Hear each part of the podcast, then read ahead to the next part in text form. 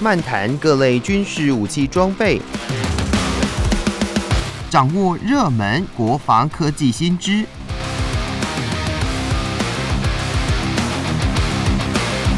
军武说早安，陪您一起领略国防知识力量。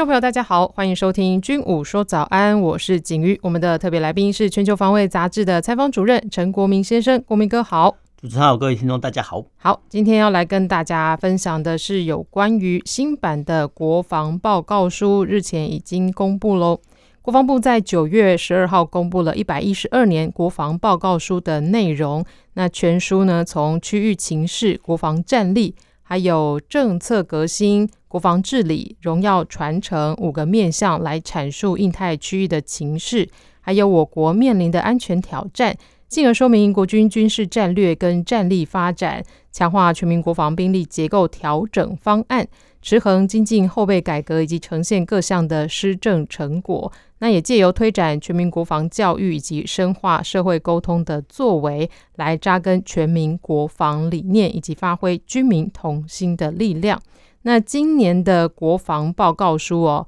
其实新闻上有提到，就是最大亮点就是首度的推出了有声书，以及这个设计了呃比较有趣的国防小教室，例如告诉大家说，哎，什么是防空识别区啊，海峡中线等等的这些知识，让大家呢能够更容易了解以及关心国防事务。那针对呢这个这一次的国防报告书，这个厚厚的一本呢，国民哥呢针对这一次的国防报告书的重点的部分呢，有什么样的内容要来跟听众朋友分享吗？呃，我们要先讲一下这个国防报告书。那其实国防报告书以前来讲哈，基本上讲哈，世界各国的通例哈都是哈，因为应该说这个是民主民主国家的通例，就是说他们会定期，可能不只是两年，可是一年的，他们就公布哈这个所谓的国防报告书。那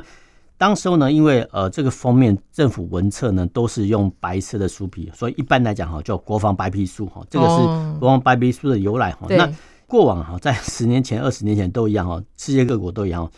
这些国防白皮书哈，或者说都是呃国家军事政策理念的宣导。那说真的写的密密麻麻哦，基本上来讲没有人看哈，没有人看。然后其实，但是它有几个重点哦。第一个重点就是说，哎。呃，敌对国家哈，譬如说以美国来讲，哎，他们国防报告书呢就会呃先哦列举说，哎，现阶段的国际局势是怎么样子。那第二部分呢，他会列出哈敌对的国家哈，比如说中国的军力成长、俄罗斯的军力成长，还是说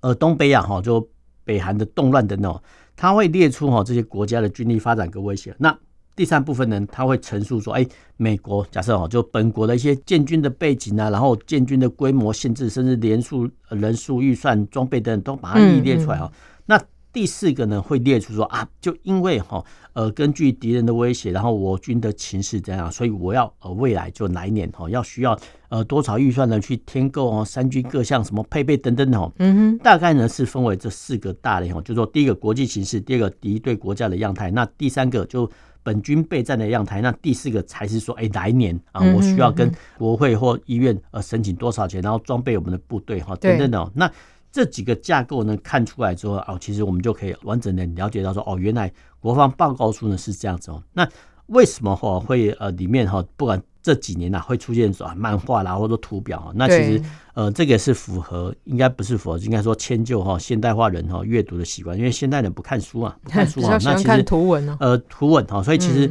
呃如何把哈这种所谓的图文哈把它精致化，然后让哈这些所谓读者真的有阅读的人哈去看到之后呢，就可以一目了然说，哎，原来哈军队是在做什么，然后来年要做什么。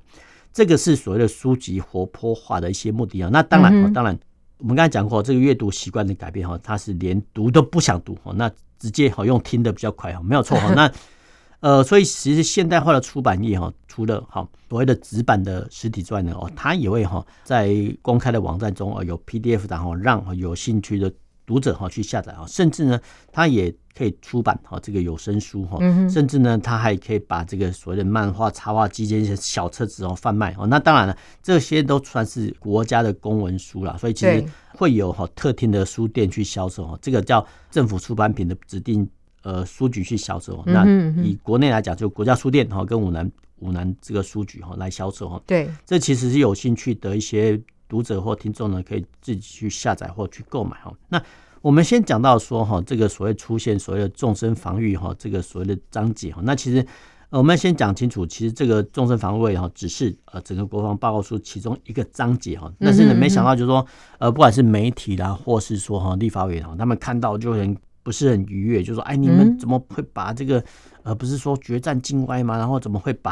这个军队呢把它构成纵深防御啊？真正的那。其实这个相关的论述呢，呃，我们只能说有对有错。那我们先来简单介绍一下，就是世界各国的军队哈。那世界各国的军队都一样呢，大概分为所谓陆海空三军哈。那其实呃，陆海空三军说真的，就它的单位性质都不太一样。那以台湾来讲哈，那除了分为所谓陆海空军之外呢，其实我们还有一个防空飞弹指挥部哈。那其实呃讲白一点，就是说其实台湾有四军，什么意思呢？就陆海空军好之后呢。还现在呢，还有所谓的飞弹部队。那这个飞弹部队呢，说真的，呃，比较涵盖范围比较杂哈。那它有哈，比如说呃，有反舰飞弹，哦，比如海风大队呢，但是也有哈特殊的飞弹。所以其实我们勉强来来讲哈，这应该说台湾有四个军种，哈，这个是粗浅的分呐。那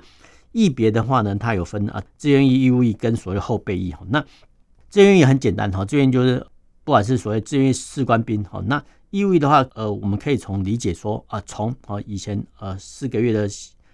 疫情到现在恢复成一年哈，这个叫义务役哈。但是呢，不管是义务役还是志愿役哦，其实他们在退役之后呢，而其实在若干的时间内啊，比如说你除役几年哈，到几岁之前呢，都有接受国家征召的义务哈。这群人叫所谓的后备役啊，那就不管是志愿役官士兵还是呃义务役的官士兵，他们在退役之后的几年期限内，哈，都有接受征召义务。那这些兵员叫所谓的后备的兵员，哈。那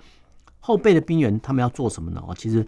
我们可以从哦每一次的汉光演习中看到，哦，原来后备部队呢，他把人哈征集回去之后呢，他要做什么？第一个报到验明正身。那第二个呢，就开始所谓的专长复训跟调查。哈，那专长复训调查呢，我们以哈步兵单位来讲，哈，他大概会操作。呃，步枪、机枪或通讯设置，还有迫击炮，哈，那基本上来讲好像都没有了，哈。所以其实，呃，为什么会让哈报告书中哈出现这个纵深防御的章节哦？当然，哈，当然就是说在战时哦，这些被动员起来部队，他就担任这个是城镇守备的任务。那说真的，大家会觉得很奇怪，哈。那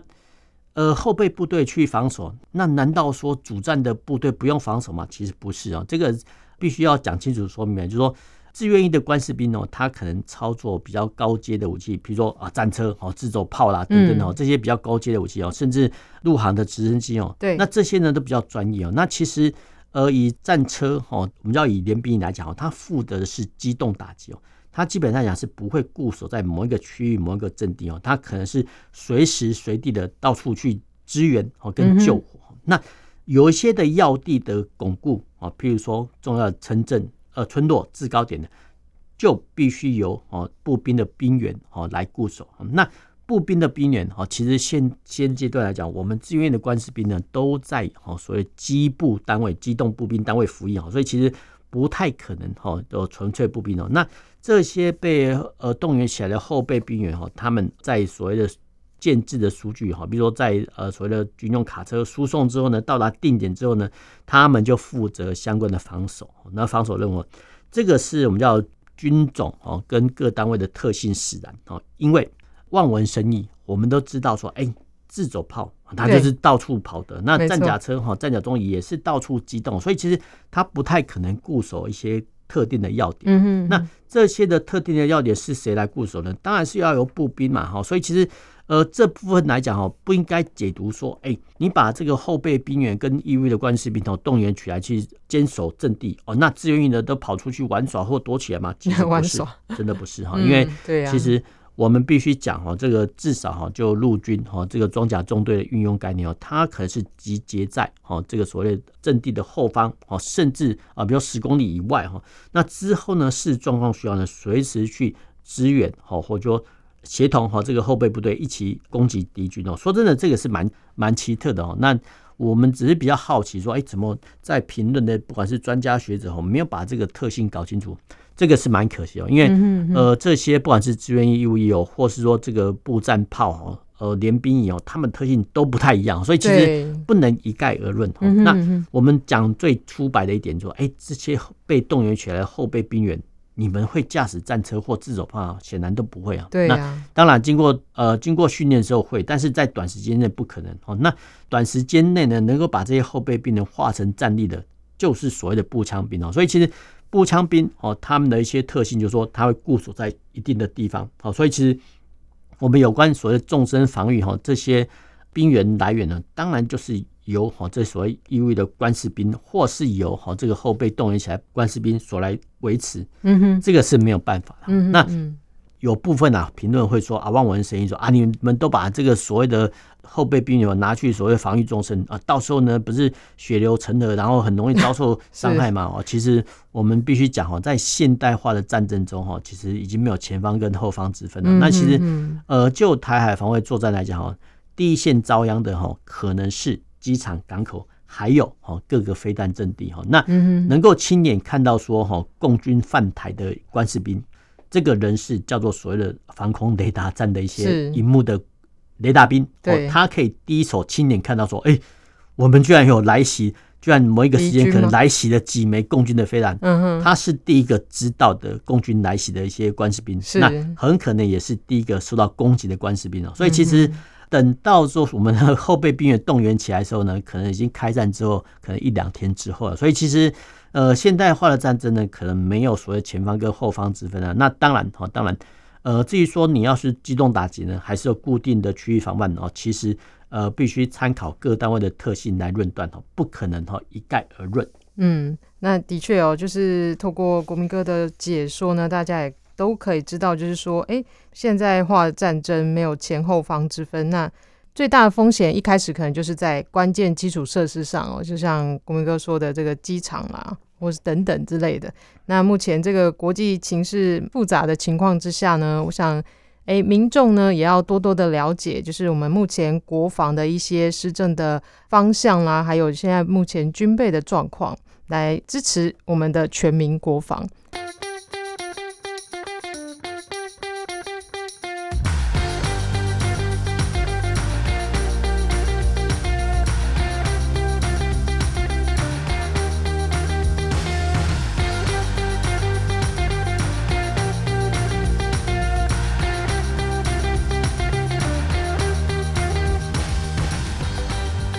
回到军武说早安，继续跟大家分享的新闻呢，是来自雅虎奇摩的网络即时新闻哦。那这个内容是说到了，就是美国海军陆战队呢有一架 F 三十五 B 逆踪战机哦，在九月十七号当地时间九月十七号的下午两点失事。那这个飞行员呢紧急跳伞逃生之后。是人是没有什么事情，但是呢，这个战机却不知去向哦。那这美军呢，他们这个军方人员啊，竟然就是在社群平台上面发布了一个声明说，要请大家来协寻，就是他们美军就发文，呃，请民众来协寻战机。那后续哦，美军就追寻了一天之后，在十八号也说哦，就是已经找到了战机的残骸。诶，那针对这个呃这个战机啊，它是要价了八千万美元哦，这么贵诶。那为什么当下呢？他会说，诶，他找不到这个 F 三十五战机呢？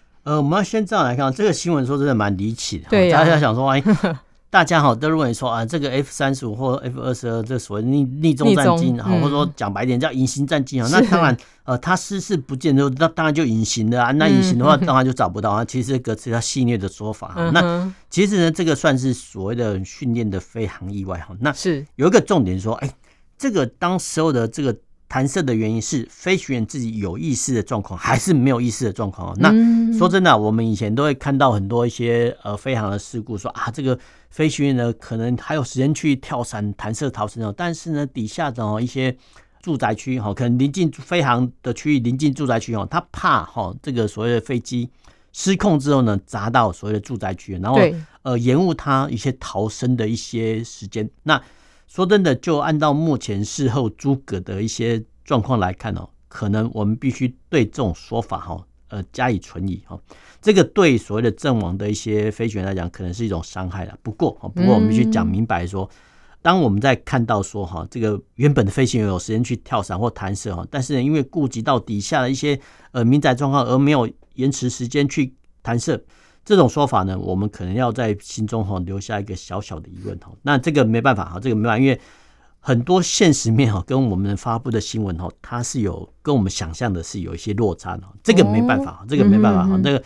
呃，人类哈在发文或撰文的时候，有很多他。不得不然的因素哈，这个我们先予保留哈，予保留哈。那是全世界都一样啊，就是说，呃，因为人类有用地跟住宅的需求哈。那现阶段来讲，除非哈你地大物博的国家哈，否则的话呢，哦，这些军方的演训场域呢，多多少少呢都会哈有一些人烟啊。就算呢你到国家公园去哈演训哦，其实国家公园内还是有登山的游客啊，所以其实说真的。会很麻烦，会很麻烦。但是各国军队啊，呃，不管是美国或台湾都一样哈，就是说在训练的时候呢，都尽量哈避开哈这个人烟稠密的地方。那真的哈，为什么要这样子做呢？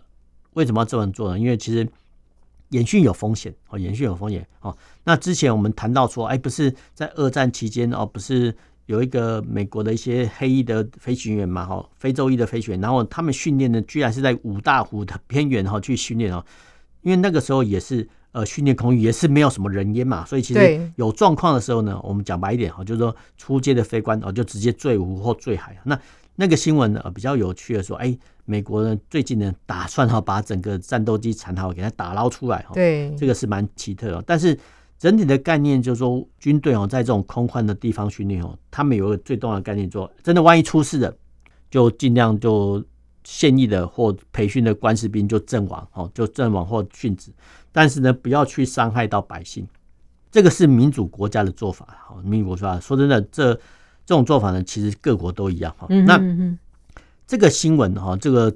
非常意外的新闻，比较离谱的是说，哈，这个当哦这个飞行员在弹射出去的时候的，哎。这个飞机呢还有动力，然后就一直飞，然后飞到哪边去也不知道。那更麻烦是说，哎，这架飞机的寻达区哦，它居然呃失效，然后没有回应。好，那现在问题麻烦就是说，这架哦，就是说这架飞机哦，在飞行多久？哦，那呃，飞行员降落在哪个坐标？说真的不是很清楚。那现在很麻烦，就是说你飞行的时间越远哦，那日后呢，要搜索的地方好也就越大啊，所以其实后续呢，既然呃美国军方哈就直接公布说啊，请附近的民众啊去呃协寻哈这架所谓的幽灵战机啊，当时媒体是讲幽灵战机，那后续呢，其实我记得没错，那引起哈就是美国一些国会议员的一些批判哈，就是说你们怎么会这样做？那其实。应该说啦，各有它各自的难处啦。因为哈，因为其实呃，军方来讲哈，这有点类似我们叫悬赏公告哈，就说一架 F 三十五战机哈，它要要价居然是八千万美元啊，你乘以乘以三十的话，就二十四亿台币哦。那既然哈，这个美国军方宣布说啊，请大家来协寻，那这么价值高昂的东西，当然了，可能最低的时候都是残骸，不过总是会吸引很多一些。我们叫淘金的民众或者收起的民众哈，去寻宝收起，这个是必然的。那第二个是说哈，这些不管是战机残骸呢，有没有危险？说真的不知道啊，不知道。所以其实各国军方哈，对这种所谓的军机失事，或者说军事航空器，或者说呃军用船舶的意外发生之后呢，啊，基本来讲都是先封锁消息，然后第二个就是封锁呃自己的区域内，然后赶快哈派遣自己的部队哈来寻找，嗯，比较少哈。透过这个 平面哦，或者说网络媒体说啊，请附近的民众协寻哦，那表示说哦，表示说哦，表示说美国军方会做这么快的决定，表示第一个第一时间他真的找不到，那第二个就是说在中美哈中美所谓的一些竞争的态势之下呢，他们也很担心说啊，万一临近附近搞不好有一些中国人士哦前去搜寻哦，那让他们捷足先登。就不好了，所以呃，他们来假托哈，呃，应该说委托哈，民间力量无穷，赶快去搜寻哦。说真的，这是蛮有趣的啊。但是其实就按照常理来讲，不应该这么做。对。不过哈，不过就说也是由于哈现代化社群媒体的发达哈，再加上哈，呃，以前虽然说是用电话联络，现阶段来讲哦，所不管是守在呃美国航空基地各附近的一些航空迷哦，他们会用什么串联？都是用手机来串联的。譬如说。从加州的某个基地哦，今天的起飞哈几架 F 呃三十五战机哦，然后有没有落到亚利桑那州的什么基地呢？其实至少在美国啊，真的有人哈专门专 专门的航空迷哦，专门在记录说飞机起降的时间哦，甚至连机号呢都予以记录，然后透过社群媒体哦在予以串联哦，所以其实现阶段来讲哦，要隐瞒说哦哪架飞机没有出事哦，至少在美国来讲哦是会比较困难，比较困难，除非哦除非。要执行任务的战机哈，他们都是由半夜哦起飞哈，因为说真的，半夜起飞说真的比较难被哈地面上的一些航空兵所发现跟拍照，这个是没有办法的哈，这个没办法，因为呃在现代化的社会啊，所以其实你一旦出事之后呢，哦不妨哦不妨就美国的做法来看，他们会经过检诊之后呢，会尽速的公布哦，说真的这是蛮蛮奇特蛮奇特那。其实呢，F 三十五战机哦，其实不只是在呃美国出事啊。那其实日本航空自卫队呢，在接收 F 三十五战机的时候，你也曾发生哈这个所谓的训练意外哦。当时候呢，呃，飞行员呢可能是空间迷向，或者说